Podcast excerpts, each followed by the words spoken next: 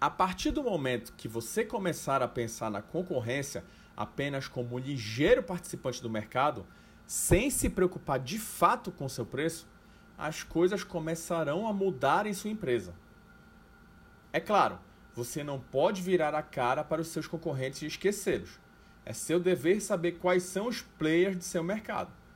Mas isso não quer dizer que você deva se limitar a eles.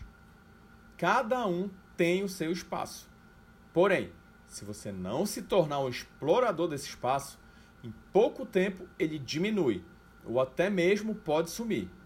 Isso acontece muito em mercados gerais e menos em mercados de nicho.